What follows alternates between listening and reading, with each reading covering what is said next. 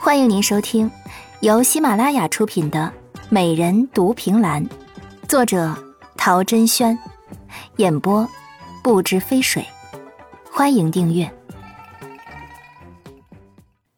第十九集。脸和嘴角抽动，这话怎么听的那么像酒楼里纨绔子弟戏弄女子的那一套？他真的怀疑这里面的人真的是相府的千金吗？喂，小哥，你别害羞啊！我听得出来你是个男的，约莫还是很年轻的，你就再笑一个给我听听嘛。顾嫣嫣继续游说着，手却悄然握住发间的一支发簪，握在掌心里，尖端对准了车帘那处。她需要从男人说话的声音来判断他的位置，这样才方便下手。但外头的人。迟迟没有说话，马车的速度也一点都没有减慢。喂，你这样可就不厚道了。知不知道我是什么身份？得罪了我，你可没好果子吃。脸和出门前被苏清林关照过，对顾嫣嫣的任何话都不能给予回答。他虽然一向听从苏清林的话，但面对顾嫣嫣实在是有些好奇的紧，所以捏着鼻子回了一句。那你是什么身份？我可是玄机楼的楼主夫人。你要是敢动我，玄机楼绝对不会放过你的。脸和吃了一惊，随即笑道：“玄机楼向来神秘莫测，谁也不知道其楼主是谁。我怎么能相信你的话？这还不简单？”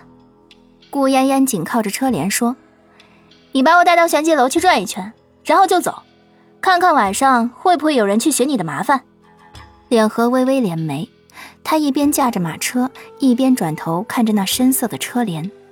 他知道顾嫣嫣就紧靠在后面，而且他如此搭话，肯定是有预谋的。他看了看前方的路，突然就勒住缰绳停了下来。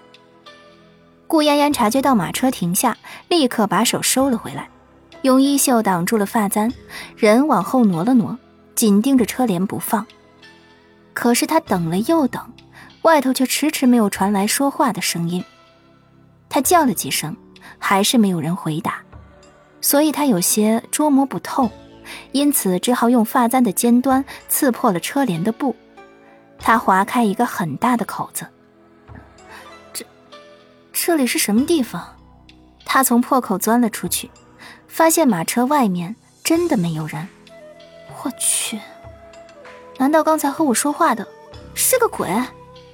他自己吓着自己，然后全身哆嗦了一下，满满的嫌弃。随即，他就在前方崖边的空地中央看到了一顶红色的轿子，一如富贵人家娶亲时的那种。轿子的四方角上都缀着一枚八角铃铛，崖边的风一吹，八角铃铛却没有发出任何声音，就连轿帘都不曾被吹动半分。顾嫣嫣眨眨眼，从马车上下来，看着马儿在吃路边的草，而后她二话不说的就解下了马和车之间的绳子，然后翻身上马，掉头就走，动作行云流水，连多余的停顿都不曾有。青天白日如此诡异，准没好事儿。他能不跑吗？可是跑着跑着，他就觉得不对劲儿了。周围虽然都是荒芜的山地，但是他记得来的时候并没有跑这么久，而且前方的绿意山林他也是远远的可以看到，但就是怎么跑都接近不了那个地方。难道是鬼打墙了？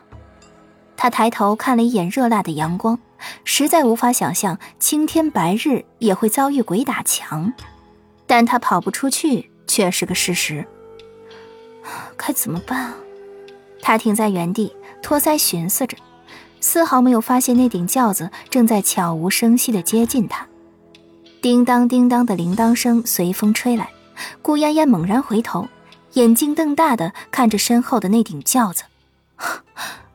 不对，不对！本集也播讲完毕，亲爱的听众朋友，请您订阅关注，下集更精彩。